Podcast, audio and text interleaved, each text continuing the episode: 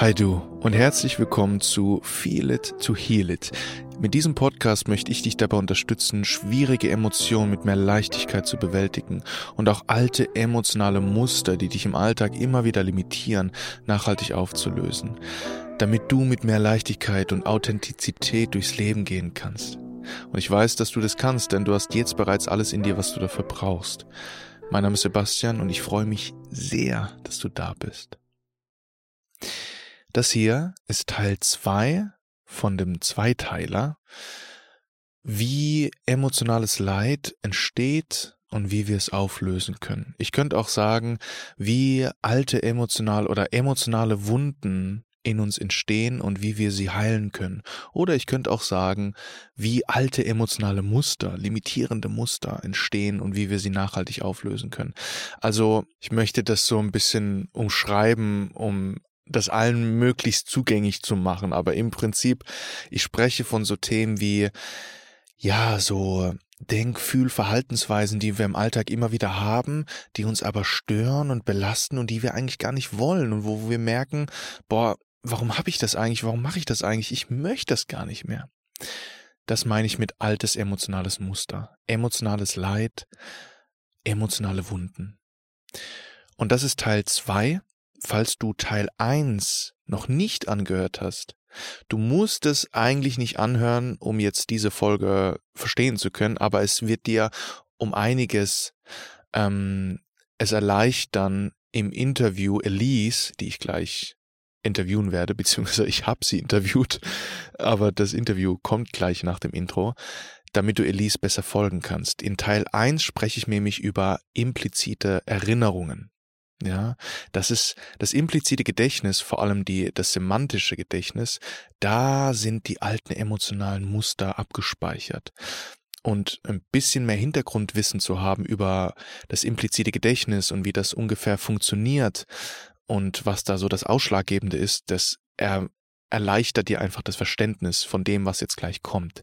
Deshalb lade ich dich dazu ein, hör dir ganz in Ruhe erstmal Teil 1 an das ist quasi wie so ein Fundament.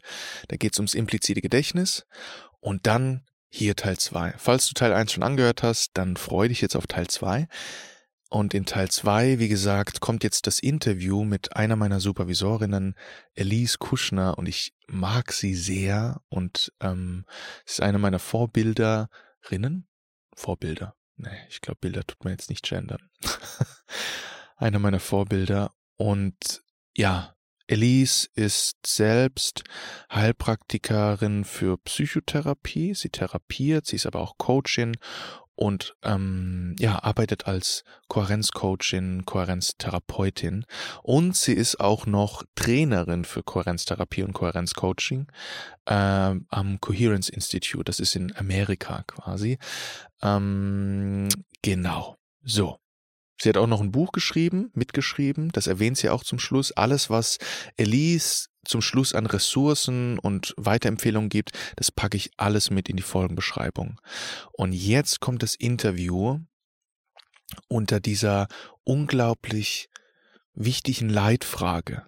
Und deshalb, ich habe auch bei Teil 1 schon gesagt, dass eigentlich dieser Zweiteiler so gut wie das, das, das, der Kern meiner Arbeit ist, der Kern von diesem Podcast, der Kern, was ich auf Instagram mache. Ja, wie entsteht emotionales Leid? Wie entstehen alte emotionale Muster? Und wie können wir das lösen? Wie können wir nachhaltig Transformation herbeiführen? Das, wonach wir uns alle sehen. Und genau das erklärt uns Elise jetzt hier in diesem Interview. Und ich wünsche dir ganz viel Einsicht, ganz viele Aha-Momente, dass du da ganz viel für dich mitnehmen kannst. Und ja, ich weiß, du wirst nach diesem Podcast nicht komplett geheilt sein und alles wird gelöst sein. Darum geht's mir nicht. Das, let's be real. Aber ich will dir dieses Wissen an die Hand geben. Ja, wie alte emotionale Muster entstehen und wie wir sie lösen können. Allein dieses Verständnis darüber zu haben, wird dir es erleichtern, mit, dein, mit deinen Päckchen, die du rumträgst im Alltag, die wir alle zu tragen haben, leichter umzugehen. So, das war's von mir. Jetzt kommt das Interview mit Elise. Ich freue mich sehr, es mit dir zu teilen. Mögen es ganz viele Menschen erreichen. Ganz viel Freude dabei, Einsicht, Erkenntnisse. Hallo liebe Elise. Hallo, lieber Sebastian. Oh, ich freue mich so sehr, dass du jetzt hier im Interview bist. Ähm, Ich wir haben auch. ja, wir haben grad beide gesagt, wir sind beide nervös und das ist gut so. Aber, hm oder was heißt aber und ich freue mich so riesig, dass du hier bist und wir heute über dieses so wertvolle, wertvolle Thema Kohärenz sprechen. Und, äh, bin da so dankbar, dich als Expertin hier zu haben. Ich bin sehr inspiriert von dich und auch von deiner Schwester Robin und ihr habt schon so viel in die Welt getragen und ich bin da total angetan. Ich bin ein Fan, ja, ähm, wollte ich schon am Anfang das musste grade raus. Ähm, genau, bevor wir einsteigen in das Thema Kohärenz, möchtest du äh, lade ich dich ein, 'n bisschen von dir zu erzählen, vielleicht wie du zum Coaching und Therapie gekommen bist und zu diesem Thema Kohärenz, ähm, sodass meine ZuhörerInnen einfach so 'n bisschen Gefühl davon bekommen, wer du bist, mit wem ich grade hier spreche. Das wäre toll. Mhm. Also, ich bin gebürtige New Yorkerin Mhm. äh, wohne seit einer Ewigkeit in Köln. Das ist meine Wahlheimat. Und, ähm, ich komme aus einem Musikhintergrund. Ich habe Musik studiert, Theorie und Komposition und ich bin immer noch aktiv in Musik in in der Musik mit Chören und einer 60er-Jahre-Band und, äh, schöne Projekten. Hm, und ich habe jahrelang in der IT gearbeitet, aus dem Grund, dass ich alleinerziehende Mutter war und eine gute finanzielle Basis brauchte. Und die IT hat, hm, Spaß gemacht und, äh, hat meine Zwecke erfüllt. Aber ich habe immer gewusst, äh, mit Maschinen zu arbeiten ist weniger erfüllend als mit Menschen zu arbeiten. Das fehlte mir. Und spätestens dann, als ein Kollege mir sagte: „Also wirklich Gefühle haben am Arbeitsplatz nichts zu suchen“, habe ich mir gedacht: „Ich muss was verändern.“ Das war ein Muss. Und du hast meine Schwester erwähnt, Robin Tissig. Sie war schon zu der Zeit sehr aktiv im Bereich Kohärenz und, ähm, arbeitet für das Kohärenzinstitut in den USA und versucht, diese wunderbare diesen wunderbaren Ansatz nach Deutschland zu bringen und hat schon viele Leute, beeinflusst in wunderbare Richtungen. Und ich bin dann sozusagen fast beruflich aufgewachsen mit den Themen von der Kohärenz durch meine Schwester. Und als ich dann so weit war, Ausbildungen zu machen zum Coaching und Heilpraktikerin für Psychotherapie, habe ich gedacht: „Ich weiß, in welche Richtung ich gehe. Ich weiß, was ich beruflich machen will.“ Und seit 2016 arbeite ich dann als Kohärenztherapeutin hier in Deutschland. Und auch international. Natürlich kann man heutzutage, äh, online arbeiten. Ja. Ja. Danke fürs Teilen. Super spannend. Ah, ich bin ganz Ohr. Ich könnte dir jetzt stundenlang zuhören, allein deinen Weg zu hören. Ja, Ja, gewisse Überlappungen haben wir mit der Ja. IT, ne? Ja, ja, ja. Ja, ja, ja. Ja. Deswegen kann ich das grad total nachvollziehen. Ja, oh, ganz tragisch dieser Satz: „Gefühle haben am Arbeitsplatz nichts zu suchen.“ Mhm. Wo wir doch beide wissen, Leben ist Fühlen, also geht gar nicht ohne. Wo Menschen sind, gibt's Gefühle. Ja. Auch am Arbeitsplatz. Ja.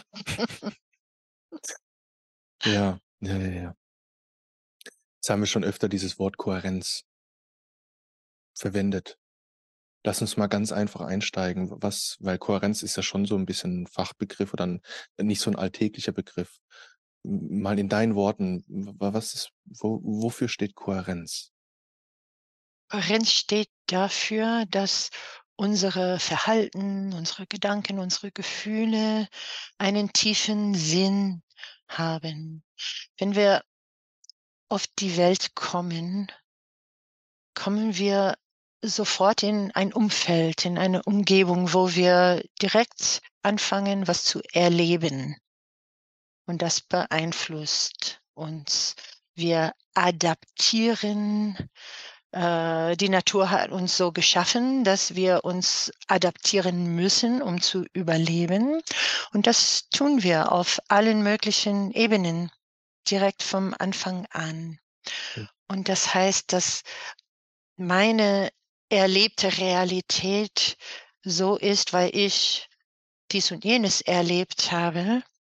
Und deine ist eine andere, weil du andere Erfahrungen gehabt hast. Ja. Und äh, ja, wenn wir anfangen zu lernen und uns zu adaptieren, hm, lernen wir und adaptieren wir uns auf verschiedensten Ebenen, nicht nur kognitiv, indem wir, sagen wir, in der Kindheit lernen, warum es wichtig ist, die Zähne zu putzen nach dem Essen oder wie man ein Wort buchstabiert, sondern auch lernen wir auf emotionaler Ebene. Zum Beispiel, ähm, wenn ich zu laut bin, werde ich aufs Zimmer geschickt. Also ist es mh, angenehmer, ruhig zu sein, damit ich weiter Teil der Familie bleiben kann. Ja. Oder ähm, wenn ich in der Schule den Clown spiele, dann kriege ich viel mehr Aufmerksamkeit. Ist das nicht cool? Ne? Das sind so Erfahrungen, die einen Menschen prägen. Wie reagieren die anderen Menschen? Äh, Was kann ich erwarten?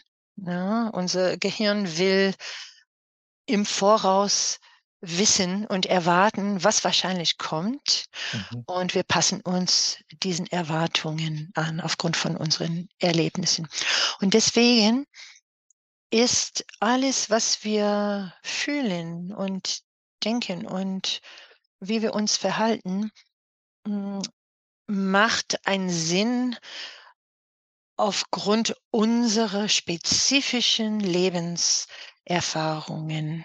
Und das ist die Kohärenz, ne? dass alles einen tiefen Sinn hat.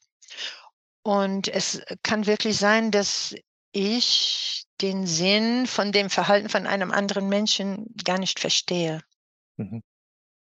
Ich sehe das vielleicht als etwas, was anders ist, als ich es tun würde oder kann sogar anders sein, als ich mir wünschen würde von dem anderen Menschen. Aber es hilft mir dann zu wissen, aha, in der Realität von dem anderen Menschen macht das einen Sinn. Das macht mich neugierig und das hilft mir, geduldiger und akzeptierender mit anderen Menschen zu sein. Ja. Ja. Oh. Ich bin total erfüllt von dieser Schönheit, wie du das gerade so rund beschrieben hast. Ja, ja, ja. Dabei kam direkt bei mir auf dieses für mich war das so ein so ein radikaler Shift, als ich das kennengelernt habe, weil unser System und vor allem auch Gesundheitssystem ja so darauf geprägt ist, dass wir ähm, diese unsere Verhaltensweisen, Fühlweisen ähm, dann als was Krankes oder Mhm. Gestörtes sehen und vielleicht, äh, ja, wenn, wenn ich das so selbst bei mir empfinde, bevor ich das mit der Sinnhaftigkeit wirklich tief verstanden habe, ähm, hat es auch sowas wie meine Gefühle, es, es ist sowas Fremdes auch und was, was, was, was Falsches, irgendwas, was nicht da sein sollte, was mir auch so passiert und ja, ja, ja. Deine eigenen Gefühle oder das, was du bei anderen beobachtest? Du Beides, sowohl als auch, auch ja, meine eigenen, gerade die ja, schwierigen, ja, ja, die, ja. d- d- das ist eine unglaublich, du hast es ja gerade gesagt, es ist, ähm, da entsteht Neugierde und, und Mitgefühl, wenn ich in dieser Haltung bi- bin von, ah ja, okay, das, was ich tue und sage und fühle und denke und was mein Gegenüber ebenso tut, denkt und fühlt, das hat irgendwo 'n Sinn. D das löst Verständnis, Mitgefühl, Mhm. natürlich auch Neugier aus. Aber wenn wenn ich diese Grundhaltung nicht habe von: „Alles hat 'n Sinn, alles hat irgendwo 'n Grund, Mhm. basierend auf dem, was ich erfahren habe“, dann hat es für mich so 'ne Qualität von: Das ist irgendwas, was nicht da sein sollte. Es hat was Fremdes, es hat was Falsches, gestört, krank und ich muss das nur loswerden und dann ist irgendwie ja das kam bei mir auf. Mhm. Und Ähm viele Ja. ähm, Klienten, die zum Kohärenzcoaching oder zur Kohärenztherapie kommen, die meisten sogar, sie kommen an bei der 1. Sitzung und pathologisieren sich selber, genau das, was du beschreibst. Sie sagen: „Irgendwas ist nicht in Ordnung mit mir und ich verstehe nicht, warum ich mich so verhalte oder warum ich das nicht hinkriege“, oder ne? Und eine wunderschöne Sache von dieser Haltung, die wir gerade besprechen, ist, dass der Klient ziemlich schnell anfängt zu verstehen: „Hm, da ist ein Sinn in der ganzen Sache. Vielleicht bin ich tatsächlich nicht defekt, sondern ich habe mich angepasst an eine schwierige Situation. Und jetzt ist die Frage, ähm, wenn ich das wirklich tief verstanden habe, wie kann ich das verändern oder aktualisieren, sodass es mir besser dient heute?“ Ja. Ja. Ja. Ja. Und darauf möchte ich gleich eingehen. Aber was grade kam, war auch wieder dieses diese Erinnerung daran das Schöne für mich an der Kohärenztherapie ist dieses All-Inkludierende von selbst das Pathologisieren macht ja Sinn. Selbst das hat ja Mhm. auch 'n Grund. Ist ja Ja. vielleicht 'ne Art und Weise, 'ne Erklärung zu finden, warum ich wie handle, dem 'n Sinn zu geben, weil mir das 'ne Art von Sicherheit gibt, was auch immer, ja? Mhm. Weil wir Menschen ja immer versuchen, 'ne Erklärung zu finden, dem den Dingen 'n Namen zu geben, weil es uns Sicherheit gibt. Und Ja. selbst quasi das, was wir in der Kohärenztherapie oder im Kohärenzcoaching eigentlich nicht machen, zu pathologisieren und irgendwie zu diagnostizieren, was jetzt gestört oder krank ist und was das genau ist. Selbst das hat 'n Sinn, weil wir Menschen einfach nach dieser Sicherheit suchen, den Dingen 'n Mhm. Sinn zu geben. Ja, und nach Erklärungen. Wir Ja. wollen verstehen. Ja, ja, ja, ja. Mhm. Ja. Genau, jetzt hast du schon davon gesprochen, von Coaching und Therapie und KlientInnen, die ins Coaching oder in Therapie kommen. Und es geht ja es dreht sich ja um Leid. Wir Ja. erf wir alle erfahren ja immer wieder Leid. Wir alle haben bestimmte Momente, wo wir Leid erfahren. Bestimmte, ähm, Situationen, wo wir denken, fühlen oder handeln, wie wir wie wir's nicht ganz verstehen, wie wir's vielleicht nicht wollen, im Nachhinein denken: „Mann, w warum mache ich das eigentlich?“ Ja? Und da ist die super spannende Frage: Was ist aus der Sicht der Kohärenz die Ursache von diesem Leid, von diesen von diesen Situationen, wo wir denken: „Ah, warum warum denke ich so? Warum reagiere ich so? Warum platze ich da so oder warum habe ich da so Angst?“ Und ja. Mhm. Ja, das ist ein interessantes Thema, das Leiden. Eigentlich stecken wir alle wahrscheinlich jeden Tag in irgendwelchen Dilemma. Was ist die Mehrzahl von Dilemma? Dilemmata. Na ja, okay, Dilemmata, glaube auch, ja. gut. Ja, also, es ist sehr häufig, dass wir uns in einem Dilemma, klein oder groß, hm, befinden. Und, äh, das kann was Kleines sein wie, hm: „Ich muss diese Arbeit oder diese Aufgabe fertig machen heute, aber eigentlich habe ich keinen Bock.“ Oder: „Ich weiß, ich habe dir was versprochen, aber jetzt habe ich meine Meinung verändert, äh, von der Wichtigkeit.“ Aber das kann, äh, auch bis zu ganz großen Sachen äh, kommen, wie äh, zum Beispiel, ähm, ich will groß hinaus in die Welt gehen, aber ich tue es nicht und ich finde die Idee so beängstigend. Ich habe so viel Potenzial, aber ich tue nichts. Ne? Okay. Das sind Situationen, wo ein Mensch wirklich in einem Dilemma steckt und muss nach einer Lösung suchen.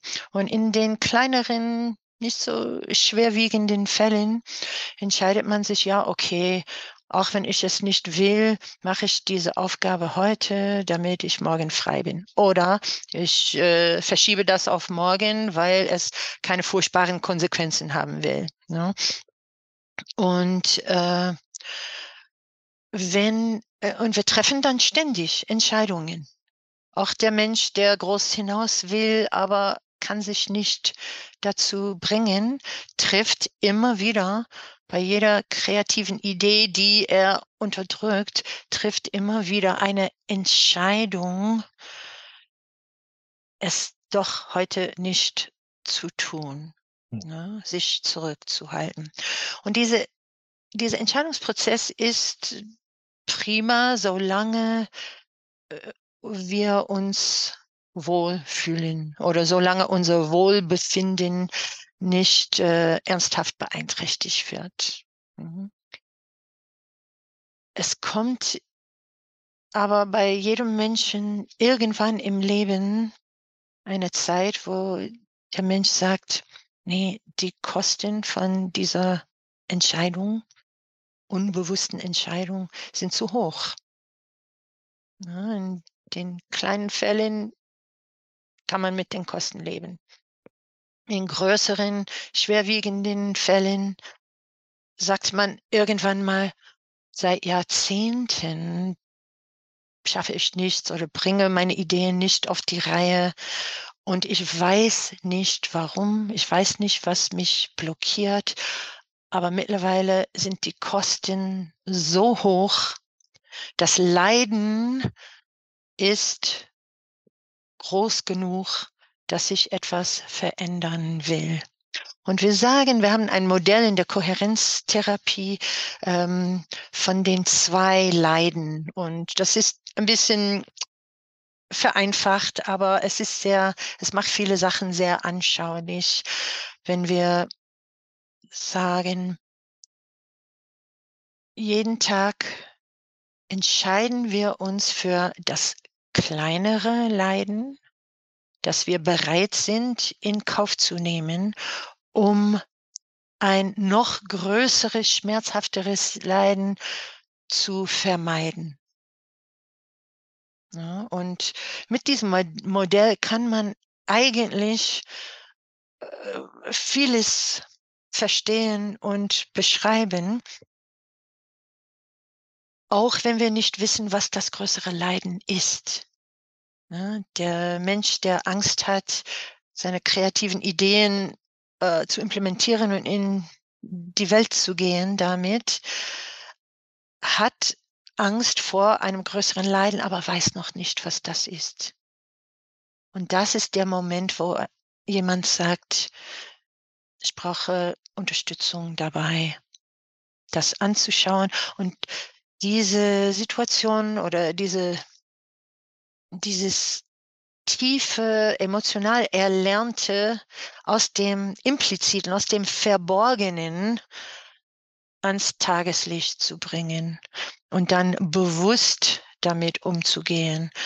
Weil wenn das im Bewusstsein ist, dann ist das Gehirn so weit, andere Möglichkeiten in Betracht zu ziehen oder die alten äh, Realitäten in Frage zu stellen oder zu merken, dass es, dass das, was man erwartet als großes Leiden, vielleicht nicht immer der Fall ist, sondern nur in begrenzten Situationen. Zum Beispiel in der Ursprungsfamilie ist das so, aber nicht mit Freundin oder nicht mit dem größeren Publikum da draußen.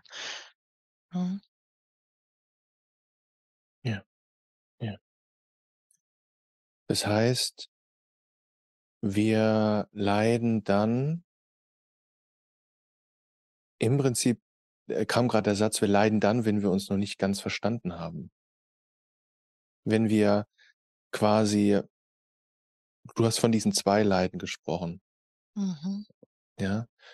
Und ich spreche jetzt vom Leid im Sinne von wenn wir nicht zufrieden sind, so wie wir durchs Leben gehen, wenn wir nicht so fließen, wie wir's gerne fließen möchten, wenn wir diese Momente haben von: „Ah, warum mache ich das eigentlich? Warum mache ich das immer wieder und ich will doch eigentlich gar nicht so?“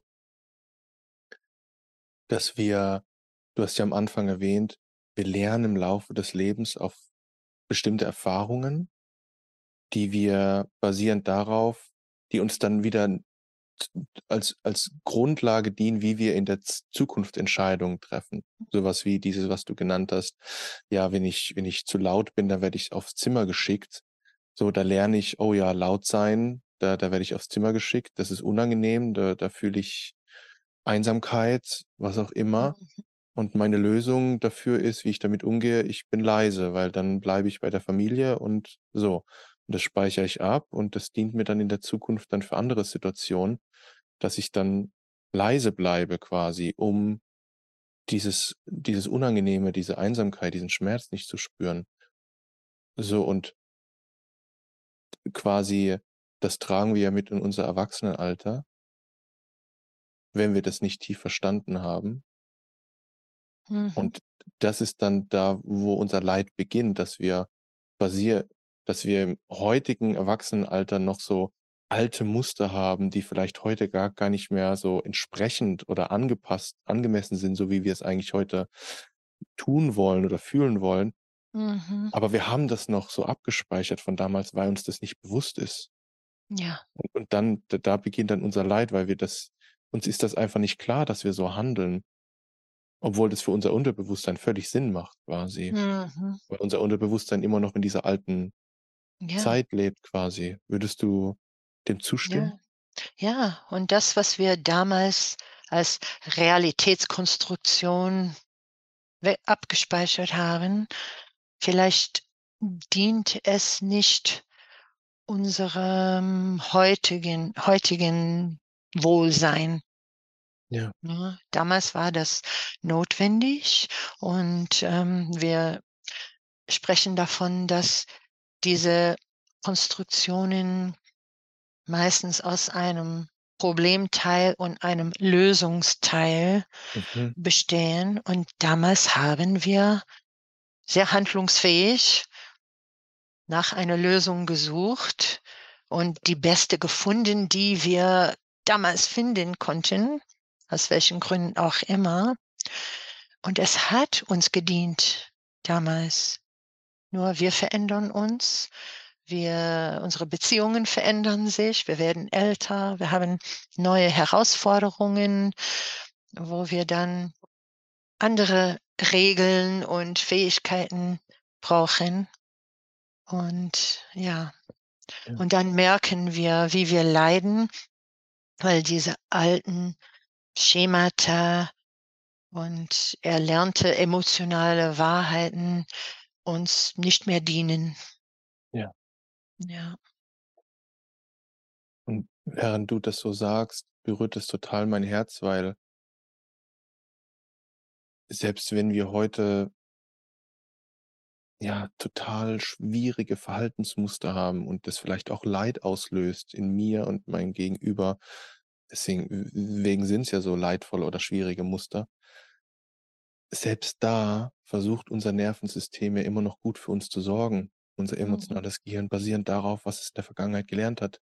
Selbst wenn ich meinen geliebten Mensch anbrülle oder sogar physisch gewalttätig werde, selbst das hat ja quasi irgendwo 'ne Sinnhaftigkeit basierend darauf, was ich in der Vergangenheit gelernt habe, um irgendwie mit dieser Situation klarzukommen. Ja. Ja. Ja. Wir haben uns adaptiert, um zu überleben. Ja. Ja. Ja. Ja. Bevor wir zu dieser große Fragen kommen, wie wie können wir damit umgehen? Wie können wir da Veränderungen schaffen? Du hast vorhin den Begriff implizit genannt und und unbewusst. Mhm. Vielleicht, dass du kurz dazu was sagst, was du mit dem impliziten oder impliziten Erinnerungen was das sind und wie die mit diesen, ähm, Problemlösungskonstrukten oder mit unseren emotionalen Mustern zusammenhängen. Ich glaube, das wäre noch hilfreich. Implizit, das ist auch so 'n Fremdbegriff, wo vielleicht jetzt nicht jedem Mhm. geläufig ist. Ja. Ja, kann man auch sagen, äh im Unbewussten. Das ist vielleicht ein Begriff, Mhm. den die meisten kennen, ne? Wir gehen durch das Leben und, äh, erleben viel sehr bewusst. Äh, wie viel Uhr ist es? Was muss ich heute machen? Ähm, äh was will ich heute essen, äh, und so weiter. Und, äh, das ist in bestimmten Gehirnteilen abgespeichert. Das, was wir kognitiv und, äh, sehr vorrätig haben zu jeder Zeit. Und implizit oder unbewusst sind meistens die emotionalen, äh Äh, Lektionen, die wir gelernt haben, die 'n bisschen hm, komplexer sind, denke ich, äh, wo wir durch guten gute und schmerzhafte Erfahrungen gelernt haben: „Wenn ich mich so verhalte, dann habe ich dies und jenes zu erwarten“, oder „Die Welt ist so, dass, äh, dies und jenes richtig ist. Es ist richtig, äh, zum Beispiel, äh, die Probleme, die Bedürfnisse von anderen als wichtiger anzusehen als meine eigenen, weil es viel Leid in der Welt gibt und sobald es Men solange es Menschen gibt, die denen es schlechter geht als mir, habe ich kein Recht auf eigene Bedürfnisse. Das ist so etwas, was man sehr tief und automatisch und unbewusst lernt dadurch, wie man behandelt wird von der Welt. Und das ist meistens von den paar Menschen, die einem nahestehen, sehr früh im Leben, aber nicht nur, Mhm. ne? Man lernt auch kräftig weiter auf tiefer emotionalen Ebene durch die Schule, durch andere Bezugspersonen, dadurch, dass man vielleicht Krankheit erlebt, dadurch, dass man den Tod von einem wichtigen Menschen erlebt. Also, es gibt so viele Domänen im Leben, wo man sehr tiefe hm, emotionale Wahrheiten lernt, ohne es zu merken. Mhm. Ja. Ja. Das heißt, es gibt so wir können so grob mal ganz vereinfacht unterscheiden. Wir haben so bewusste Erinnerungen, unbewusste. Wenn wir's ganz einfach machen, da sind die unbewussten, die impliziten und bewusst. Man man sagt ja auch explizit. Das Mhm. quasi das Gegenteil von implizit so und du hast gesagt, bewusst, explizit oder kognitiv, das, was wir wirklich bewusst wahrnehmen. Wie viel Uhr es ist es? Wo bin ich aufgewachsen? So da das sind so. Erinnerungen, die können wir bewusst aufrufen. D das das ja, das da da da nehmen wir das wirklich wahr. Da kann ich mich dran erinnern, das nehme ich bewusst wahr. Und implizit ist alles das, was so un unbewusst abläuft, wo ich gar nicht kognitiv bewusst wahrnehme, aber fühle, weil das emotional ist, hast du ja gemeint. Mhm, mhm. Und, ähm, so was auch was mir so ein alles, was genau, du hast gesagt, alles, was so automatisch abläuft.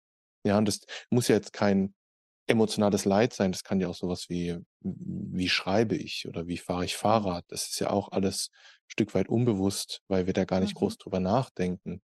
Mhm. So, und du hast gemeint, die diese emotionalen Reaktionsweisen oder emotionalen Lektionen hast du's genannt, wie wir über uns, über andere und die Welt denken und wie wir dann dementsprechend reagieren. Das ist eigentlich unbewusst, implizit. Wir machen das automatisch. Ja, und in den meisten Fällen bleibt es unbewusst bis wir merken, da will ich was verändern. was ich noch nicht verstehe. Ja. Und dann in der Kohärenztherapie und Coaching haben wir hm, sehr effektive Möglichkeiten erfahrungsbezogen zu arbeiten, sodass der Mensch in Kontakt kommen kann mit diesen unbewussten erlernten Regeln über die Welt und oder Verständnis von der Welt und diese dann ins Bewusstsein zu bringen. So diesen Aha-Effekt. Ah, deswegen mache ich das oder deswegen mache ich das nicht. Ja. Genau. Das Ja. führt uns jetzt zur nächsten Frage quasi. Also, bevor wir bevor ich dich bitte, da quasi deine Erfahrung mit uns zu teilen, deine Expertise. Wir haben diese emotionalen Lektionen, die wir übers über übers über äh, über den Lauf unseres Lebens sammeln. Wir machen Erfahrungen, wir gehen durchs Leben, wir machen Erfahrungen, speichern diese Erfahrungen ab, die uns dann auch dienen, zukünftige Entscheidungen zu treffen. So, und die speichern wir ins Unterbewusstsein ab. Sodass weil ja. Ähm so Lektionen wie genau, die, äh, Bedürfnisse anderer sind wichtiger als meine. Das Beispiel hast du genannt. So und deswegen, solange jemand leidet, hat das Priorität. Da da darf ich nicht auf mich schauen, ich muss mich erst um die anderen kümmern. So und das ist so 'n kann so 'n unterbewusstes Konstrukt sein, basierend darauf ich dann im Alltag automatisch handle. Mhm. Und das Leid entsteht vor allem dann, wenn ich das eigentlich gar nicht möchte, aber das gar nicht richtig mitbekomme, dass das abläuft, weil das im Unterbewusstsein ist. Mhm. So. Ja. Und jetzt hast du schon genannt jetzt bist du schon in die Richtung, wie wir da Veränderung schaffen können, Lösung.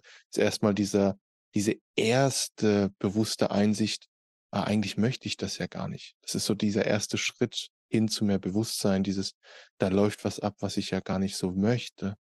Da läuft Mhm. was automatisch ab, aber ich Und verstehe ich es noch nicht.“ leide. Und ich leide und ich will Ja. das nicht. Ich leide und ich verstehe es nicht ganz. Mhm. Und dann kommt's in die Richtung: Wie können wir da Veränderung schaffen? Und du hast jetzt schon gesagt, es wir wir wir kennen Tools in der Kohärenztherapie im Coaching, was ja im Prinzip auch unabhängig von Kohärenztherapie und Kohärenzcoaching ist, Mhm. Wie wir diese unterbewussten, impliziten Lektionen, Materialien, ja, Muster bewusst machen können. Willst du darauf basierend quasi mal mit uns teilen, wie wir quasi unser Leid lösen können, abstrakt gesprochen und jetzt vielleicht 'n bisschen spezifischer, wie wir so 'n Muster, das wir vielleicht in der Vergangenheit gelernt haben, dieses: „Andere Bedürfnisse sind wichtiger als meine, also gehe kümmere ich mich erst ums Außen und habe gebe mir überhaupt kein Recht, mich um mich zu kümmern“, wie wir so ein Muster lösen können, verändern können, grade wenn wir es heute eigentlich gar nicht mehr so möchten, wenn wir da drunter leiden. Mhm. Mhm. Meinst du eher einen typischen Ablauf von einer Sitzung, wie wir vorgehen? Oder meinst du, äh, die gehirneigenen Prozesse, die dahinter stehen? Hm. Mhm. Was wo sollen wir da Mhm. anfangen? Ja, super wertvolle Frage, Dankeschön. Intuitiv ist bei mir irgendwie so abstrakt zuerst und dann vielleicht so 'n bisschen greifbarer.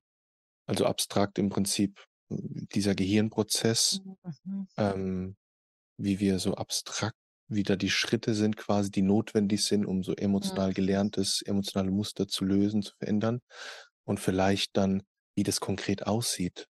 Vielleicht dann auch im Coaching oder Therapie. Vielleicht haben kannst du 'n Beispiel 'n einfaches auch, ähm, nennen. Ja, ja. Mhm, okay. Dann kommen wir auf die Neurowissenschaft. Ja, ähm, das ist wirklich ein sehr interessantes und komplexes Thema, aber versuchen wir es, Ja, ähm ja. Also, ich möchte dir gleich sagen, ich so bin mir dessen bewusst. Ja, wir könnten da jetzt Stunden drüber reden und ich ich Genau. ich stelle dir eine schwierige Herausforderung, das in in ein paar 10, Ja. 20, 30 Minuten zu kondensieren. Ich weiß, das ist quasi die Frage der. Fragen, ne? Ja. Okay. Ja. Also, überlegen wir erst mal, wie wir etwas lernen, ob kognitiv oder, äh, emotional. Wir haben eine Erfahrung, wir erleben etwas. Vielleicht ist das eine Unterrichtseinheit, die wir pauken sollen, oder vielleicht ist das ein emotionales Erlebnis, egal. Und das geht erst mal ins Kurzzeitgedächtnis. Und dann aus verschiedensten Gründen entscheidet sich das Gehirn entweder durch Wiederholung oder weil es, äh, ganz besonders wichtig und intensiv gelernt wird, ähm, geht das oder geht nicht ins, äh, Langzeitgedächtnis, ne? Und das ist ein Prozess, den man nennt äh, Gedächtniskonsolidierung, ne? Mhm. Das, was wir gelernt haben, wird konsolidiert, sodass es Langzeit abrufbar ist. Und lange, lange Zeit haben die Wissenschaftler geglaubt und die, äh, Psychologin auch, dass das, was einmal im Langzeitgedächtnis ist, nicht verändert werden kann. Vor allem das, was sehr tief und intensiv gelernt worden ist. Und davon, ähm wenn wir davon sprechen, meinen wir auch extreme emotionale Situationen oder wiederholte missbräuchliche Situationen oder, hm, traumatische Erlebnisse dass das einmal und für immer fest in den Synapsen drin ist. Anfang der 2000er Jahre haben Neurowissenschaftler festgestellt, dass es einen Prozess gibt im Gehirn, den man vorher nicht kannte, äh, mit dem Namen Gedächtnisrekonsolidierung, was bedeutet, dass diese sonst so, äh, nachhaltigen, äh, Erlernten in den Synapsen doch wieder labil und veränderbar gemacht werden konnten auf chemischer Basis. Und das war schon wirklich weltbewegend. Und dann in den nächsten paar Jahren hat man ausgearbeitet, was der Ablauf der Erlebnisse und Gedanken sein muss, äh, damit das passiert. Und das können wir gleich definieren oder skizzieren. Dazu möchte ich aber sagen dass die Gründer von der Kohärenztherapie, Bruce Ecker und Laurel Hulley haben in den 80er und 90er Jahren so gearbeitet, dass sie in ihren Fällen, in ihren Klini ihrer klinischen Arbeit festgestellt haben, was ist der Ablauf in der Therapie, der zu nachhaltiger Veränderung kommt. Und es hat sich Anfang der 2000er fe ähm, herausgestellt, dass dieser Ablauf, den Ecker und Holly, ähm, klinisch, äh, beobachtet haben und und dokumentiert haben äh, das war das Gleiche, was die Neurowissenschaftler im Labor gesehen haben. Und im Grunde ist es folgendermaßen wenn wir ein erlerntes Etwas, äh, aktivieren, reaktivieren, sodass es im bewussten Feld der Betrachtung ist, wirklich aktiv im Gehirn, im Raum, jetzt. Und wenn gleichzeitig ein ein Wissen, ein erlerntes, äh, auch ein ein neues aktiv ist im selben Bewusstseinsfeld, was das alte Wissen widerlegt. Das heißt, der Mensch hat jetzt im selben Bewusstseinsfeld zur selben Zeit zwei Wissen, die nicht beide gleichzeitig wahr sein können. Dann passiert was im Gehirn, nämlich da wird also wir haben einen Nicht-Übereinstimmungsdetektor, könnte man sagen, so ein Teil vom Gehirn, der ständig auf der Lauer ist nach Sachen, die keinen Sinn machen. Und in dem Moment sagt dieser Nicht-Übereinstimmungsdetektor, das kann nicht sein.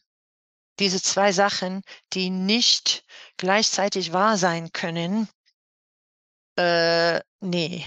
Also und dann passiert tatsächlich auf chemischer Basis, dass die Synapsen von diesem alten Erlernten labil und veränderbar werden. Passiert alles automatisch im Gehirn, wenn diese äh, Situation vorkommt. Und das Gehirn sieht diese zwei Wahrheiten, die nicht beide wahr sein können, und wählt das, was heute mehr Sinn macht und wahrer zu sein scheint und speichert das ab. Und deswegen ist es möglich, durch die Gedächtnisrekonsolidierung tatsächlich alte Muster alte erlernte Wahrheiten nachhaltig zu verändern. Was sehr anders ist als ähm, mit neuem Verhalten zu versuchen, kognitiv gelerntes Verhalten äh, etwas zu verändern. Ne? Zum Beispiel jemand, der ähm, eine bestimmte Aufgabe nicht zu Ende machen kann. Es klappt einfach nicht. Und äh, der Mensch geht zu einem Verhaltenscoach, sagen wir, und lernt äh, Methoden, sich besser zu disziplinieren. Mhm. Ja, stellt einen, einen Wecker für 20 Minuten und arbeitet intensiv für 20 Minuten und äh, belohnt sich danach und so weiter. Alles verhaltensverändernde Methoden, die aber nicht auf den Grund gehen, warum ist diese Aufgabe so schwierig? Ja, was blockiert den Menschen jetzt in dem Ausfüllen von dieser Aufgabe. Und in dem Fall, wenn man einfach neue Verhalten lernt, wird das in einem anderen Ort im Gehirn gespeichert und verändert nicht das ursprünglich Erlernte, was immer noch im Verborgenen, im Unbewussten bleibt. Aber wenn man die Therapie oder das Coaching so richtet nach den Prinzipien von der Gedächtnisrekonsolidierung, kann man tatsächlich nachhaltig das ursprüngliche überschreiben oder verändern. Was ja revolutionär ist Absolut. und zum, zum anderen auch tief stillend für die menschliche Seele, im Sinne von, ich muss nicht mein Leben lang damit leben, sondern ich habe die Möglichkeit, wirklich was nachhaltig zu transformieren, aufzulösen. Ja. Veränderung Und ist möglich. ja, Das tut ja, so gut. Ja. Veränderung ist möglich und vor allem für uns alle, weil diesen Prozess der Gedächtnisrekonsolidierung, das ist ja ein gehirninterner Prozess, den, den haben wir alle. Genau. ohne den können wir ja gar nicht überleben. Die Gedächtnisrekonsolidierung dass wir Altes, Gelerntes aktualisieren, verändern, das passiert ja immer wieder, auch im Alltag. Ja, ja, ja. Und das passiert, ja, wenn man Glück hat in nicht therapeutischen Situationen, ne? Hm, äh, eine junge Frau, die immer geglaubt hat, dass ihre Meinung nicht so wichtig ist äh, sitzt mit einer Freundin und stellt fest, sie interessiert sich wahnsinnig für meine Meinung. Sie respektiert mich. Ne? Es Ja, ist möglich. ja, ja. Genau, und du hast so schön gesagt, wir lernen entweder durch intensive Erfahrung oder durch Wiederholung. Deswegen würde ich kurz in 'n paar Worten noch mal zusammenfassen, was du gesagt hast, weil das das ist ja the gold. Also, das ist der Kern. Lange Zeit dachte man, dass Langzeiterinnerungen, also das Konsolidierte konsolidieren bedeutet Erinnerungen ins Langzeitgedächtnis abspeichern, dass diese Langzeiterinnerungen nicht veränderbar sind, sondern in Stein gemeißelt. Wozu mhm, auch das emotional Gelernte gehört, diese impliziten Erinnerungen sind Teil von der von der Langzeiterinnerung. Und dann hat man herausgefunden, um die 2000er, dass es doch möglich ist, Langzeiterinnerungen zu verändern, zu rekonsolidieren. Durch diese Metho Schritte, die du erwähnt hast. Und bevor du das gesagt hast, hast du erwähnt, dass Bruce Ecker und Laurel Harley, die GründerInnen der Kohärenztherapie, das schon bevor es die Studien dazu gab, das mhm, quasi ohne dem 'nen Namen zu geben, ohne das Gedächtnis Rekonsolidierung zu nennen, das einfach anhand durch, ich nenne es jetzt mal Feldstudien, also du die haben sich angeschaut, was führt in unseren Therapiesessions zu nachhaltiger Transformation? Was sind die Merk genau. die Faktoren? Und haben das dann einfach umgesetzt und so schon unbewusst die Gedächtnisrekonsolidierung genutzt, was ja abgespaced ist. Das ist ja Mhm, gr genial, ja, absolut. um da Ja, einfach mal diese Genialität von diesen beiden und dann auch natürlich all die Menschen, die sie supportet haben und so weiter, zu unterstreichen. Und diese Schritte für die Rekonsolidierung, die du genannt hast, sind einmal, ich muss das alte Gelernte, sowas wie meine Bedürfnisse sind unwichtiger als die meiner Mitmenschen. Ich muss mich erst um die Bedürfnisse anderer kümmern. Ich stehe hinten an. Ich habe nicht das Recht, mich um mich zu kümmern und so weiter. Sowas emotional Gelerntes. Damit ich das lösen kann, ist erstmal wichtig, dass ich das aktiviere, also mich wirklich bewusst dran erinnere, das im Bewusstsein habe und gleichzeitig eine neue, widerlegende Erfahrung gefühlt, erfahrungsbasiert dieses, was du dieses Beispiel mit der Freundin, die Angst hat, sie wird nicht respektiert oder ihre Meinung zählt nicht, dann auf einmal diese Erfahrung zu machen: „Oh, ich werde ja gehört und meine Meinung zählt und ich werde respektiert.“ Sie fühlt es richtig, ja? ja, Also, diese beiden Komponenten und dann geschieht kommt zur Gedächtnisrekonsolidierung, dass die Synapsen des alten Gelernten labil werden und verändert werden können. Ohne jetzt wir könnten jetzt noch tiefer reingehen, was da passiert und dass es ja dann in der Nacht noch mal verarbeitet wird und so weiter und aber bis dahin, diese 2 Punkte, das Alte mhm, aktivieren und 'ne widerlegende Erfahrung und das beides im gleichen Bewusstseinsfeld zu halten. mhm, Was, mhm, ja, wenn ich's jetzt mal so sagen darf, was ja erst mal super einfach klingt oder ja, einfach was es so Wir werden gleich herausfinden, es ist nicht der dahin zu kommen ist nicht immer einfach, braucht Zeit, aber es ist ziemlich simpel. Diese Schritte, diese es sind 2 Dinge, die es braucht oder 3, wenn man das im selben Bewusstseinsfeld als dritten Aspekt sieht. Was für mich irgendwie magisch ist.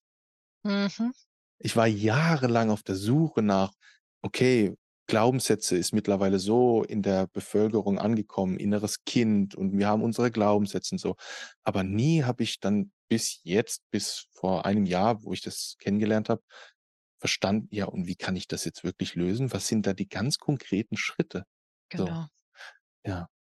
So, ich möchte den Redestab wieder an dich abgeben. Vielleicht Jetzt zu diesem zweiten Aspekt zu gehen. Jetzt haben wir so abstrakt die Gedächtnisrekonsolidierung besprochen. Was braucht es, um emotional Gelerntes zu lösen? Wie wie sieht das konkret aus, jetzt vielleicht am Beispiel der Kohärenztherapie, der Kohärenzcoaching? Ähm, genau.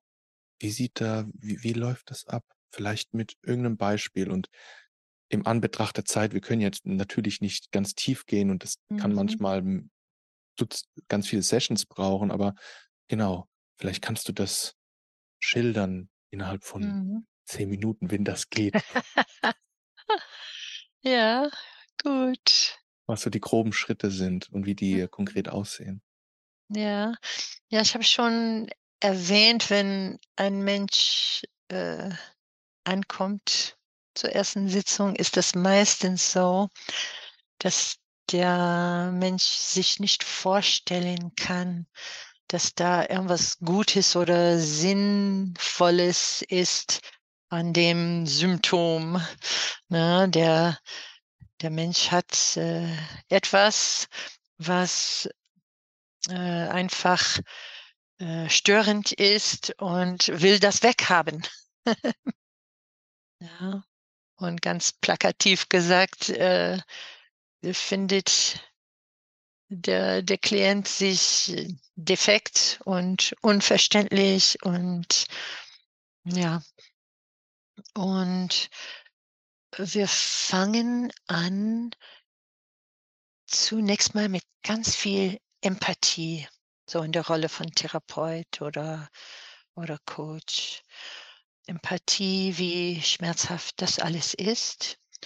Und dann sehr schnell wechseln wir in eine andere Art von Empathie, nennen wir Kohärenzempathie, indem wir zeigen, dass wir absolut daran glauben, so schmerzhaft wie dieses Symptom ist, dass es irgendwie doch einen Sinn hat oder gehabt hat und dass wir gemeinsam dahin kommen werden. Und dieses Ausstrahlen, diese innere Haltung, es macht alles Sinn, das ist schon wahnsinnig heilsam und depathologisierend für den Klienten. Und nehmen wir den Fall den ich äh, jetzt fiktiv schon erwähnt habe von jemandem, der kreative Ideen hat, aber kommt nicht voran, fühlt sich blockiert und weiß nicht warum und ist vielleicht jetzt 50 Jahre alt und hat alles andere gemacht, außer diese kreativen Ideen zu verwirklichen. Und ähm, als erstes möchte ich als Therapeutin äh, ganz klar verstehen und definieren, was es ist, was der Mensch verändern will.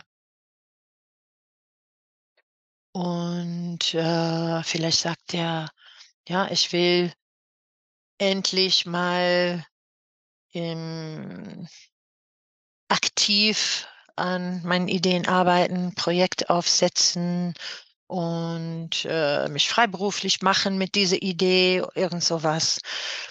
Und ähm, dann gehen wir sehr schnell in das Erfahrungsbezogene. Das heißt, wir reden nicht drüber, nicht lange. Also am Anfang hat der Klient immer was zu erzählen und wir hören zu und wir spitzen die Ohren für wichtige Aspekte. Was ist besonders emotional oder was klingt nach schwarz-weißen Regeln, wie das Leben sein soll und so weiter.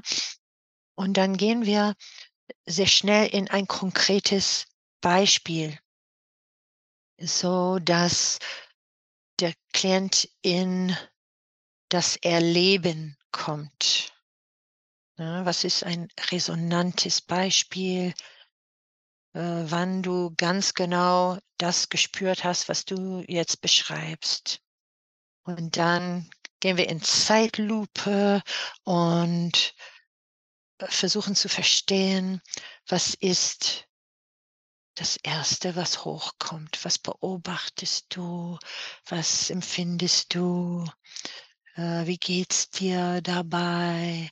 Und dann haben wir bestimmte Techniken der Kohärenztherapie, um an die tieferen Gründe zu kommen, warum dieses Symptom notwendig ist. Das wir benutzen zum Beispiel ein Symptomentzug als Technik, wo wir den Klienten bitten, sich vorzustellen, statt so zu reagieren wie immer, Zurückhaltung und Angst, äh, dass er so reagiert, wie er tatsächlich reagieren will oder agieren will. Äh, nicht um ihm beizubringen, wie er sich verhalten soll, mhm. sondern um zu schauen, was ist das Unbequeme oder das Beängstigende, was hochkommt, wenn er tatsächlich diese Schritte unternimmt. Ja, das machen wir dann alles in diesem, dieser Atmosphäre von Erleben, jetzt erleben, die Wahrheit, diese Gefühle im Raum aktiv haben. Mhm. Und Stück für Stück entdecken wir gemeinsam, was die kohärenten Gründe sind, warum er diese Schritte nicht nehmen kann oder will jetzt. Ja.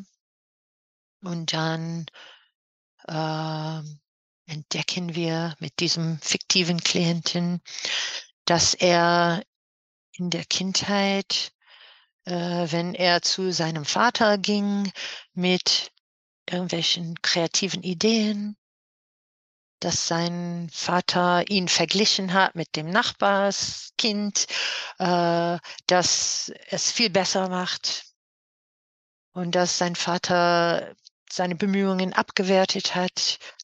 Und das war so schmerzhaft, dass er gelernt hat, mm -mm, zeige nicht, was du für kreative Ideen hast.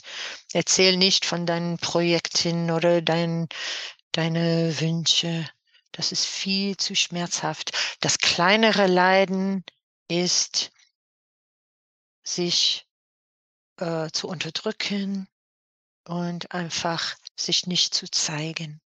Weil sich zeigen mit kreativen Ideen, das bedeutet Spott und Abwertung. Und wenn wir diese emotionalen Wahrheiten aufgedeckt haben, also das kann schnell gehen, das kann lange dauern. Hängt davon ab, wie tief verwurzelt das ist mit, mit äh, allen anderen Aspekten des Lebens. Ja. Ähm, wenn wir das wirklich bewusst gemacht haben, dann haben wir sogenannte Integrationsarbeit, äh, wo der Klient mh, hm, daran arbeitet, sagen wir, ähm, diese, dieses neue Bewusstsein für seine kohärenten Gründe, für das Dilemma und für seine Lösungen damals, dass er daran arbeitet, das im Bewusstsein zu halten. Und es ist oft so, wenn ein, eine tiefe, schmerzhafte, emotionale Wahrheit ans Tageslicht kommt, dass es dann wieder wegrutscht zwischen den Sitzungen. Das ist auch okay. Das ist ein Zeichen, dass ein bestimmtes Tempo notwendig ist, ne, ein langsames. Hm, nichtsdestotrotz äh, kann der Mensch mit einer Karte oder einer E-Mail, äh, mit einem Text sich täglich daran erinnern, was wir in der Sitzung aufgedeckt haben. Es hilft mit diesem Prozess, die emotionalen Wahrheiten im Bewusstsein zu halten. Und wir haben bei der Gedächtnisrekonsolidierung gesagt, notwendig, der erste Schritt ist notwendig, dass diese emotionalen Wahrheiten aktiv im Bewusstsein sind. Ne? Ja.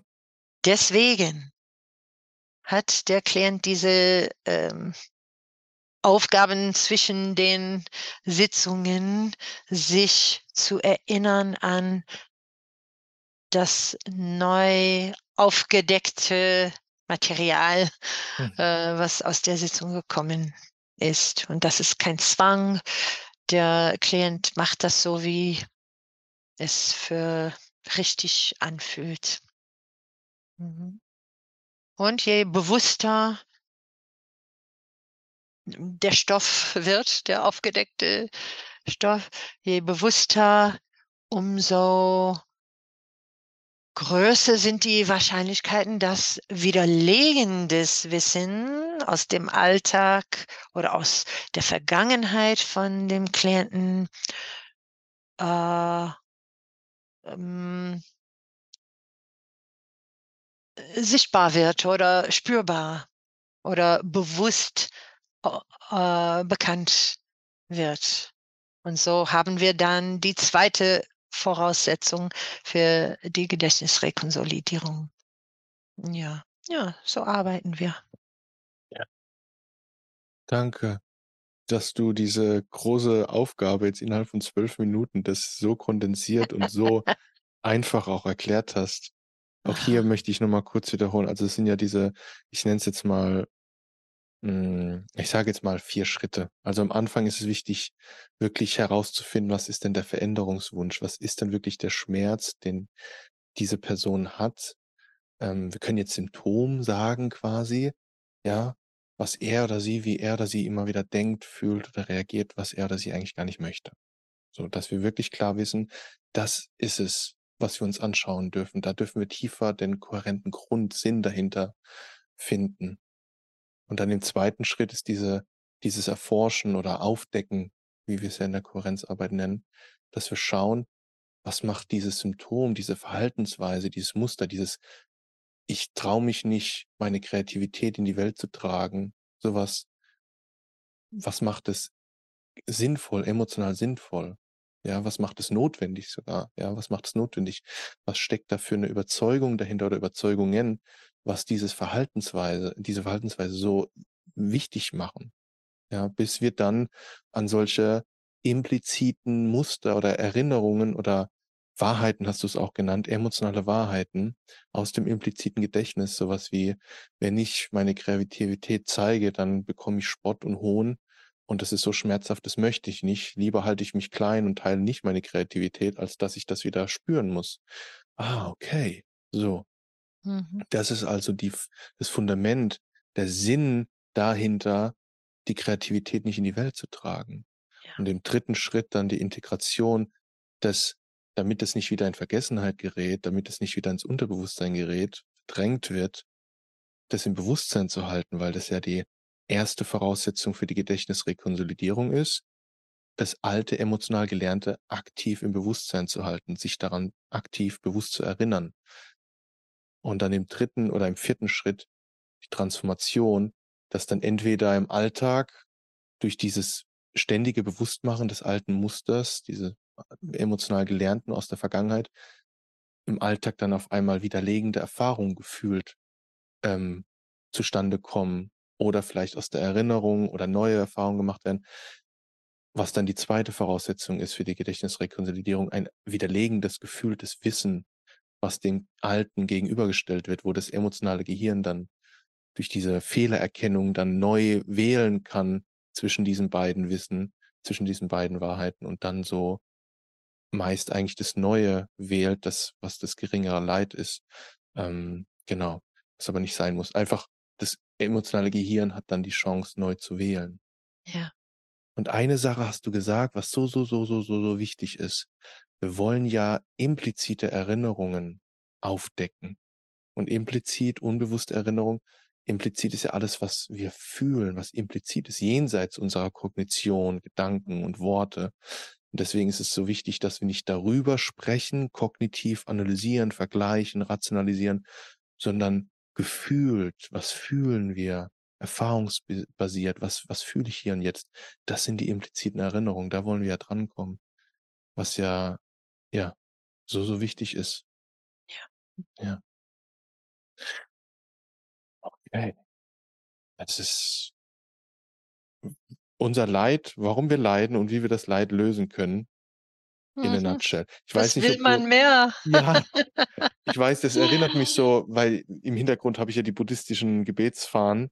Im Buddhismus gibt's ja die ich weiß nicht, ob du's kennst, äh, die 4 edlen Wahrheiten. Das ist so der Kern vom Buddhismus.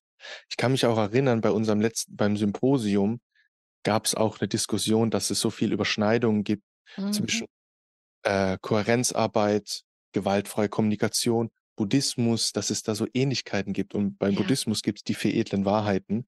Und es sind im Prinzip, es gibt Leid, die Ursache von Leid ist das und das, die Lösung von Leid ist das und das und das musst du machen, um das Leid zu lösen. Ist, das Mhm. hast du im Prinzip auch gerade gemacht, quasi im Mhm. Jargon der Kohärenztherapie oder Kohärenzarbeit. Ja. Und mit die, wenn du diese Überlappungen ansprichst, bringt es mich auch auf ein wichtiges Thema. Die Kohärenztherapie äh, hat nicht einzig und allein die Gedächtnisrekonsolidierung in Griff ähm, oder in Besitz, sondern da das ein neurologischer Prozess ist, der, den jeder hat, kann das von anderen Therapieformen auch äh, benutzt werden, sehr effektiv benutzt werden. Na, das ist was Integratives, was von vielen Techniken und Schulen benutzt werden kann. Es ist nur, dass die Kohärenztherapie wirklich eins zu eins äh, den gleichen Weg definiert ne, und deswegen besonders effektiv ist. Aber es ist nicht im äh, exklusiven Besitz der Kohärenztherapie. Ja, ja. Das macht mich auch so da freue ich mich so, mich als Kohärenztherapeut zertifizieren zu lassen und mich so zu nennen, weil das ist so die ist so leicht, diese Rolle, weil ich sagen kann: „Ah, es geht eigentlich gar nicht um Kohärenztherapie, es geht um die Gedächtnisrekonsolidierung.“ Und Kohärenztherapie ist eine Art und Weise, wie die Gedächtnisrekonsolidierung ge genutzt werden kann. Es gibt verschiedene Mhm. Coaching und Therapieansätze, die die Gedächtnisrekonsolidierung nutzt, bewusst oder unbewusst.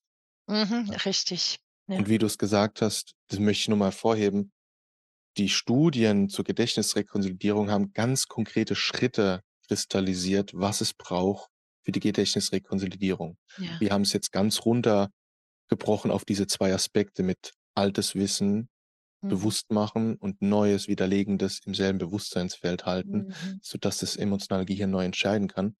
Und die Gedächtnis äh, die Kohärenztherapie oder Kohärenzarbeit macht nichts anderes, als genau diese Schritte, die aus der Forschung kommen zu übersetzen in den therapeutischen Kontext quasi. Was was so bei mir kommt der Begriff so egolos. Da geht's gar nicht um irgend 'ne Ja. Persönlichkeit oder irgend Ja. allein alleinigen Anspruch auf 'ne Wahrheit, sondern: „Oh, okay, das haben wir als Menschen herausgefunden, was Heilung bringt.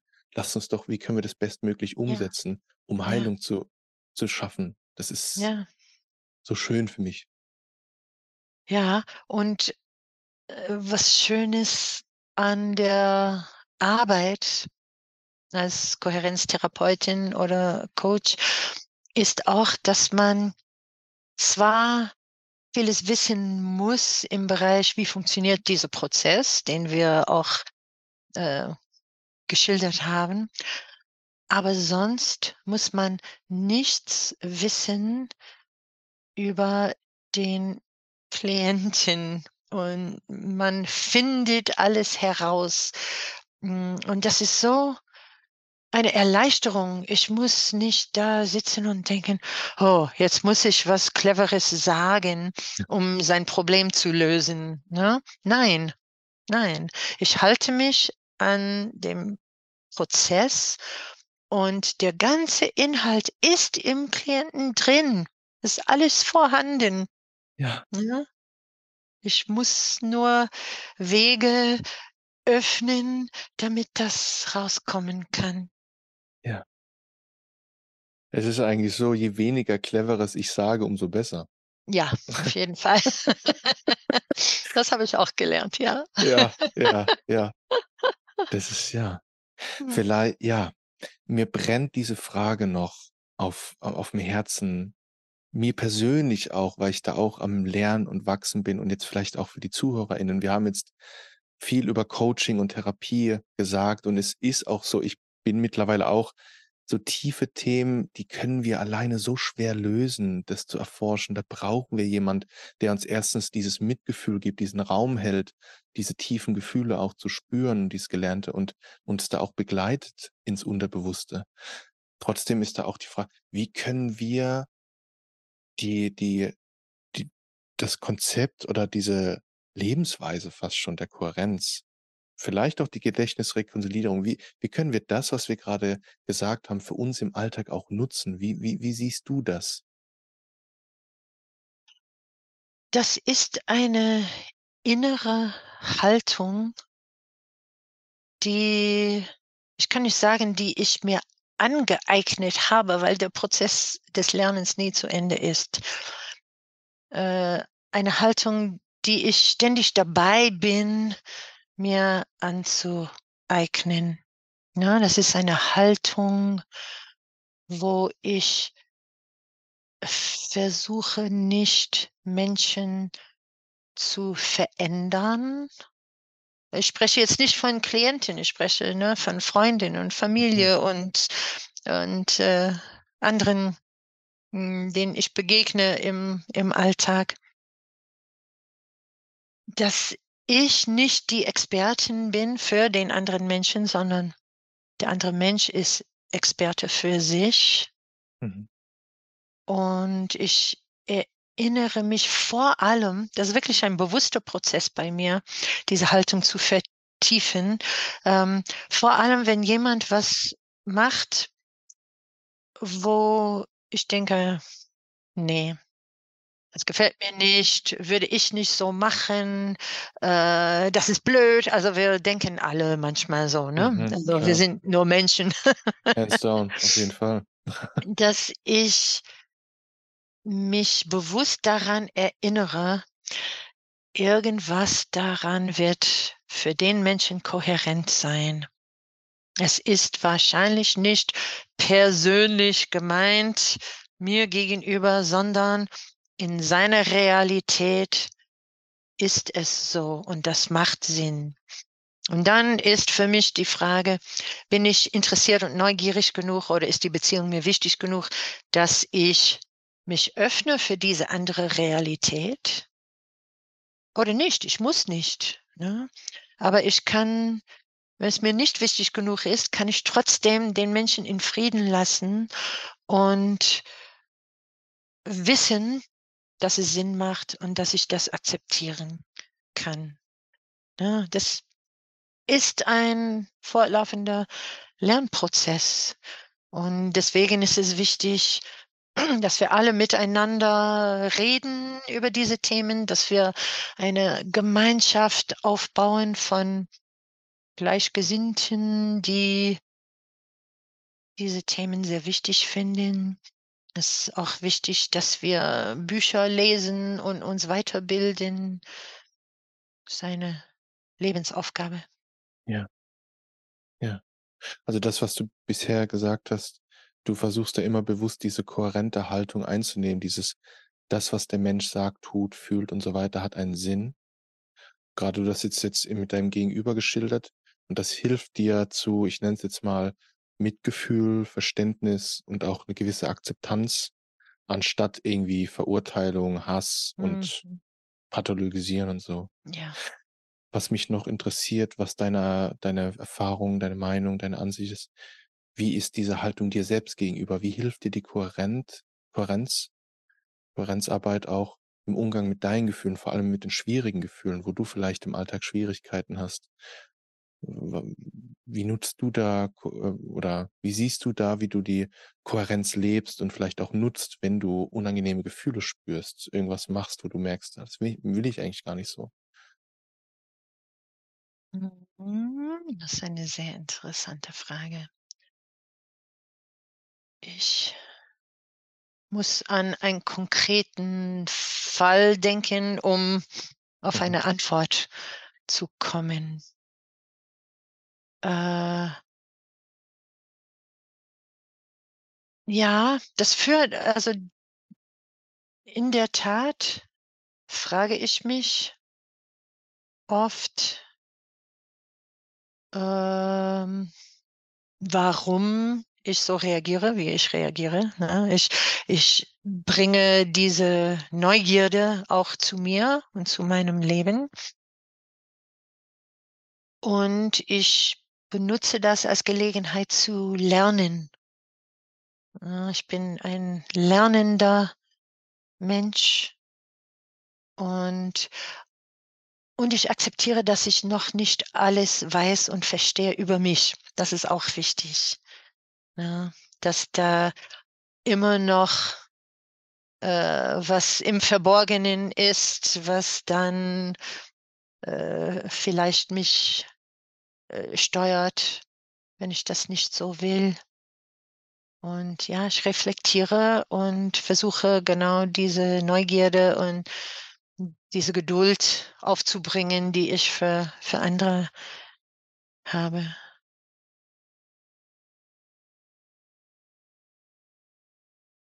Also, diese Grundhaltung von das, was dir jetzt passiert oder was du fühlst, direkt mit diesem Warum en zu entgegnen. Und da habe ich so direkt gespürt ich weiß nicht, ob du das, hm, auch so empfindest. Ich habe da direkt so gespürt, dieses Warum kann unterschiedliche Qualitäten haben. Also, hätte ich mir vor 10 Jahren dieses Warum gestellt, warum reagiere ich so und so, dann fühle ich so, das wäre so 'n verzweifeltes Warum gewesen. Ich so: „Mann, ich verstehe es nicht, ich will's gar nicht, warum mache ich das?“ Und aber Mhm. jetzt, wenn ich mich heute, ähm, dies diese Warum-Frage stelle genau, damals hat es so 'ne verzweifelte Komponente gehabt von: „Ich verstehe es nicht, ich verstehe allgemein nicht, warum wie der Mensch wie die Psyche funktioniert. Ich verstehe allgemein nicht, warum warum ich Gefühle habe und wo das herkommt.“ Und wenn ich mir heute diese Warum-Frage stelle, ist da im Hintergrund diese Gewissheit: „Alles hat 'n Sinn.“ Mhm. Und es geht eigentlich darum, wenn ich mich öffne und neugierig erforsche, dann komme ich letzten Endes zu dem Sinn. Auch wenn ich da vielleicht Unterstützung brauche durch einen Therapeut oder Coach, wer auch immer. Oder einen guten Freund. Oder 'n guten Freund, genau. Mhm. Ja, ja, ja, ja, ja. Oder Und eine dann hat Schwester. es ja, genau. Du hast wieder 'n Bonus, ja. Also, dass die Qualität von diesem Warum nicht so verzweifelt ist, sondern eher so neugierig und mit 'nem gewissen Vertrauen auch, ja? Und Und das Wort „Warum“ ist ein heikles Wort, muss man Ja. sagen. Und vielleicht, äh, könnten wir das „Warum“ ersetzen mit „Was daran ist notwendig und sinnvoll?“ Genau. Dass wir nicht so in dieses Kognitive vielleicht auch abrutschen, so dieses Erklärung finden wollen, was ist jetzt analysieren, interpretieren und so weiter, sondern genau, was was wo ist das wie heißt es ge ähm, sinnvo n n emotional notwendig? Notwendig und Genau. sinnvoll, Ja, ja. notwendig und sinnvoll. Genau, um zu diesem zurückzukommen, was für implizites Wissen habe ich da, implizite gefühlte Wahrheiten, Mhm. so Überzeugungen, die das antreiben.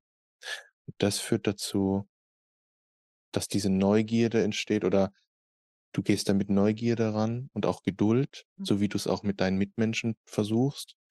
Du siehst es auch als Lerngelegenheit und du bist dir dessen auch bewusst, du wirst immer lernen und du akzeptierst auch, dass es immer was zu lernen gibt. Da kam bei Ja. mir direkt dieses Bild auf, wir sind wie 'n Ozean. Also, wir werden Mhm. wahrscheinlich niemals uns in der Tiefe verstehen, weil das ist wir sind so komplexe, tiefe Wesen. Mhm. Nur Ja. noch eine ein Ja. schönes Bild ist Mhm. das von einem Anthropologen. Ja. Ne, wenn wir durch das Leben als Kind wollte ich immer Detektiv werden. Und ich denke, das ist eine Art, anthropologisch neugierig zu sein, Detektiv zu spielen. Hm, wie tickt der andere Mensch oder, äh, wie ticke ich, dass ich im Moment mich so oder so verhalte? Ne? Oder diese Gefühle hochkommen, die ich die mich überraschen. Ja. Mhm. Und wenn du Anthropologe sagst, dann meinst du wahrscheinlich auch so ein gewisses Interesse auch am Menschen und Mhm. Neugierde am Menschen, warum er oder sie so denkt, fühlt und handelt, richtig? Ja. Ja. Okay, ich glaube, das ist genug. Wir sind jetzt auch schon fast bei 1 1/2 Stunden. Wow. Mhm. Ah, es ist so es ist das wird 'ne tolle Folge, die höre ich mir direkt dann an. Ja, wir könnten stundenlang drüber reden. Ja, ja, ja, Ja. ja. Ja, ja. Ähm,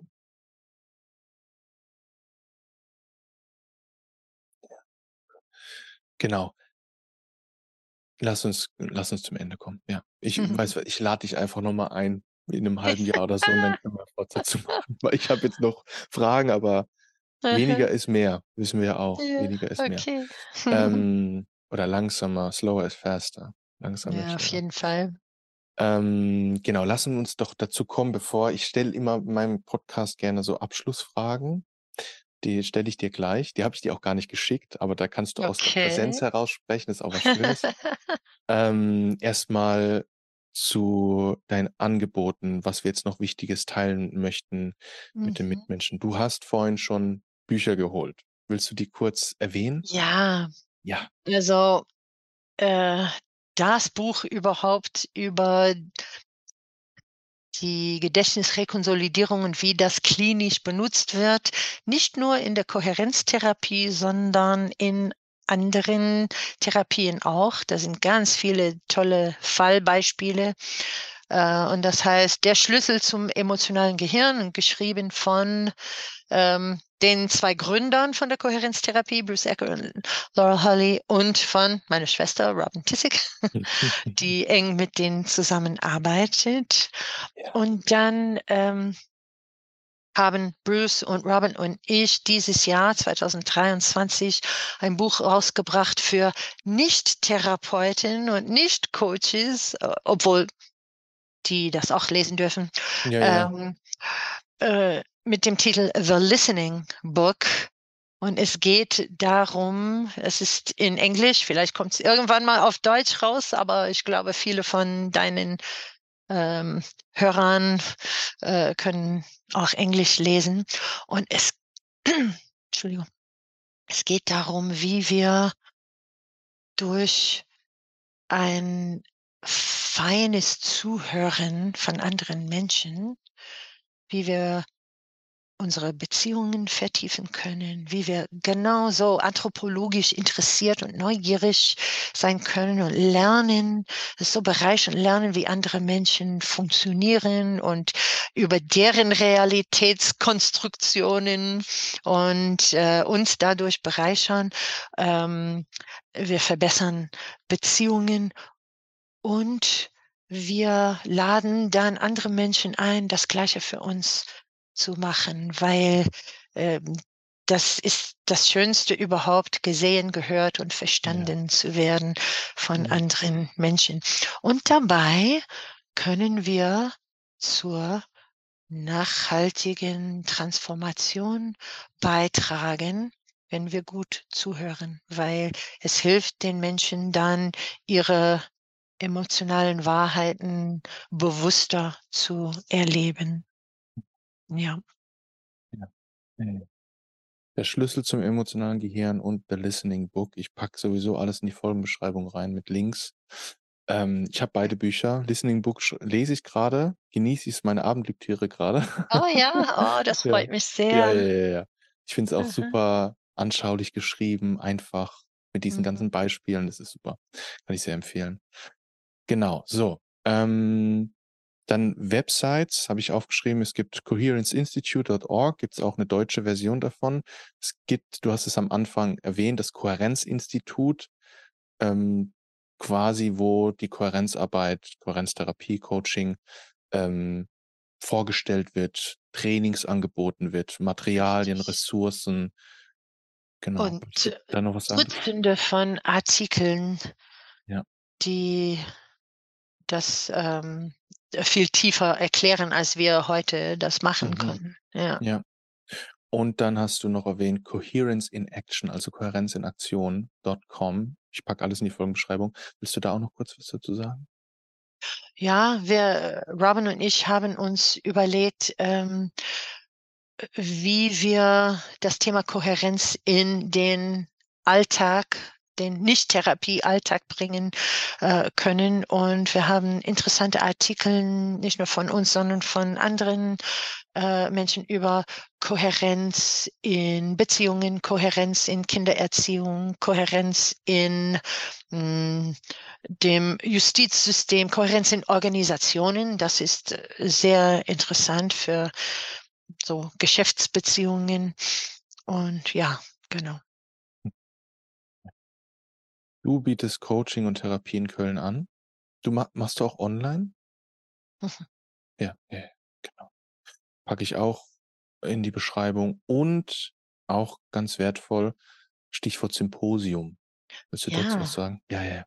Wir hatten im September 2023, also nicht so lange her, hatten wir das allererste deutschsprachige Symposium zum Thema Kohärenz. Und da waren zahlreich, nee, da war eine kleine, aber feine Gruppe von äh, Menschen. Du warst Ja. auch dabei. Äh, und es war, waren zwei vollgepackte Tage, sehr intensiv, sehr wunderbar. Wir waren alle sehr, sehr glücklich am Ende. Ja. Und alle haben gesagt, ja, machen wir das noch einmal. Und für uns als Organisatorinnen, Robin und, und mm, ich, wir haben nicht nur den Wunsch, äh, Informationen zu vermitteln und Erfahrungen zu vermitteln im Bereich Kohärenz, sondern auch, dass die Teilnehmer sich vernetzen und dass wir wirklich eine, eine reichhaltige Gemeinschaft von kohärenzdenkenden Menschen erschaffen. Und deswegen werden wir auf jeden Fall in 2024 das nächste Symposium haben. Datum steht noch nicht fest, aber wer interessiert ist, äh, kann mich kontaktieren. Wir Ja, freuen uns. dich kontaktieren oder sich in mein Newsletter eintragen, weil ich werde das sowieso spreaden, die News, Ja, weil ich gut. werde wiederkommen, weil es war grandios. Ich habe so viel gelernt. Oh, es war ein Genuss mit euch da zusammen, Kohärenz zu vertiefen und zu leben und ähm, ja, darüber zu diskutieren, zu philosophieren auch und es zu Mhm. üben und zu erfahren gemeinsam. Es war ein Genuss. Und da freue ich mich aufs nächste Mal drauf. Ich habe schon so vielen Menschen davon erzählt und ich hoffe, dass da ganz viele dann das nächste Mal mitkommen, weil es einfach so eine Bereicherung ist. Nicht nur beruflich, sondern privat, das ganze Leben. Es ist eine Mhm. Lebensweise, Lebenshaltung, Ja. Kohärenz.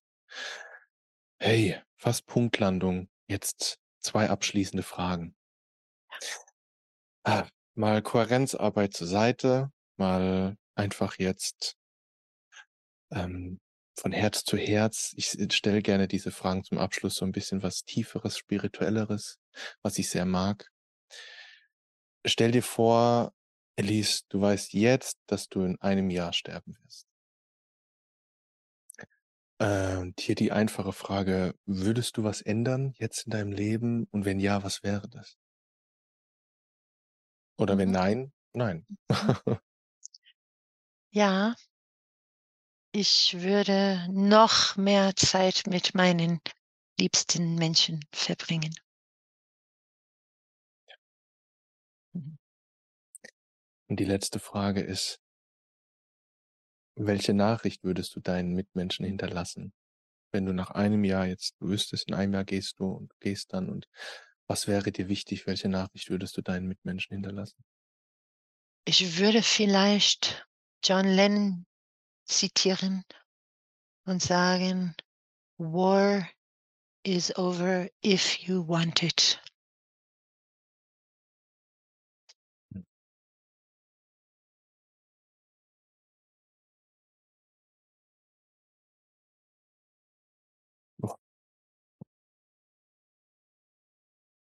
Liebe Elise, ich danke dir von Herzen für dein Sein, für dein Tun, dass du hier warst und möge es ganz viele Menschen erreichen, möge es dazu führen that war will be over. Danke Danke von dir auch vom Herzen. Herzen für diese Gelegenheit. Es Ja. hat Spaß gemacht. Ja, Auch gell? wenn wir am Anfang ein bisschen nervös Ja. waren. Hat total viel Spaß gemacht. Und ich freue mich auf das Ah. nächste Mal. Ich mich auch. Nervosität ist weg. Wir könnten jetzt wahrscheinlich Stunden weiter Ja, ich bin sicher. reden, wenn da nicht die körperlichen Bedürf äh, Bedürfnisse Ja. wären dann irgendwann. Genau. Von Herzen danke. Danke.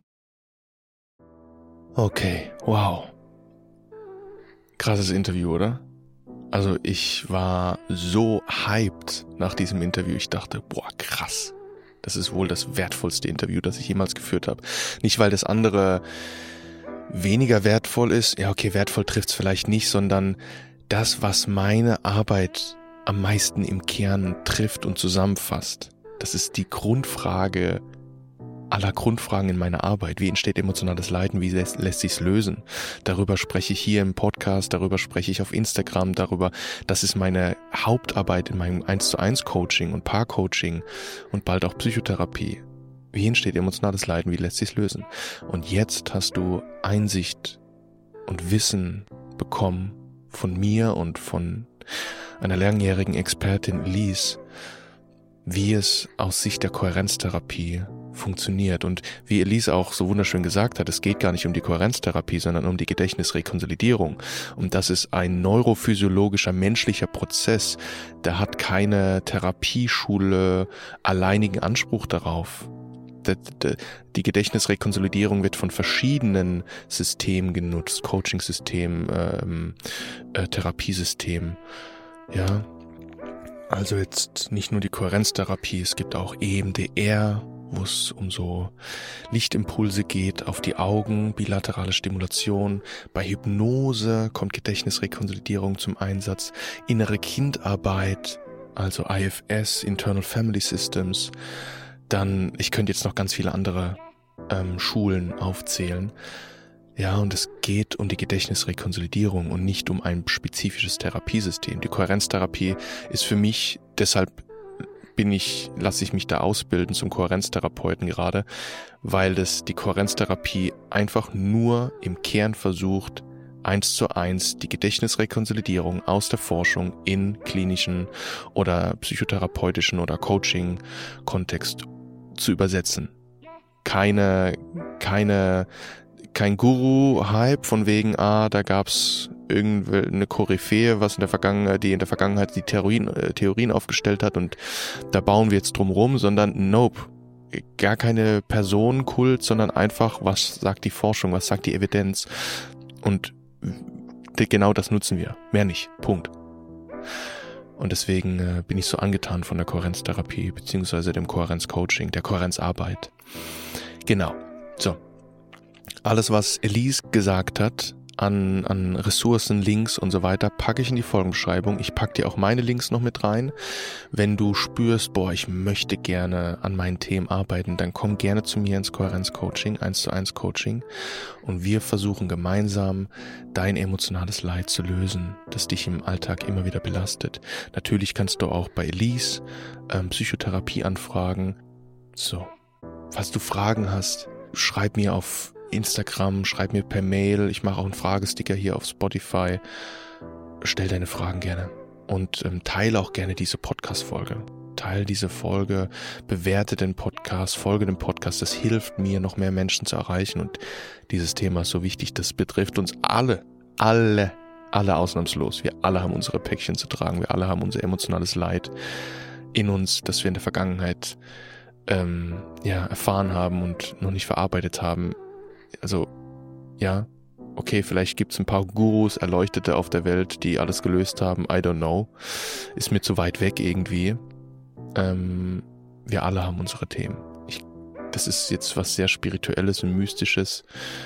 Ich glaube, es ist Teil des Menschseins. Wir kommen auf die Welt und wir machen schmerzvolle Erfahrungen, die wir zu dem Zeitpunkt einfach nicht verarbeiten können und dann im Laufe unseres Lebens lernen, damit umzugehen und es aufzulösen und zu heilen. Es ist was super spirituelles letzten Endes, was mystisches. Okay, ich hoffe, du konntest ganz viel für dich mitnehmen. Ich wünsche dir, mein Lieber, meine Liebe, ich wünsche dir von Herzen, dass du glücklich lebst, dass du erfüllt lebst, tiefe, authentische Beziehungen lebst, zu dir als auch zu anderen, dass du deinen Herzensweg gehst, voller Freude und Leichtigkeit die Momente genießen kannst und auch die schwierigen Momente gut halten kannst, gut spüren kannst, gut damit sein kannst. Und wenn du es mal nicht gut damit sein kannst und völlig die Kontrolle verlierst, dass du wenigstens im Nachhinein das gut annehmen kannst. Ich wünsche dir einfach alles, alles Gute. Ich wünsche mir, dass wir Frieden in uns finden und so auch Frieden mehr in unseren Familien, in unseren Beziehungen, in unserer Gesellschaft, auf dieser Erde erschaffen. Das klingt jetzt ganz kitschig und poetisch, aber das ist wirklich mein voller Ernst. Ja, möge es zum Frieden aller beitragen. Danke, dass du dabei warst und von Herzen, dein Sebastian.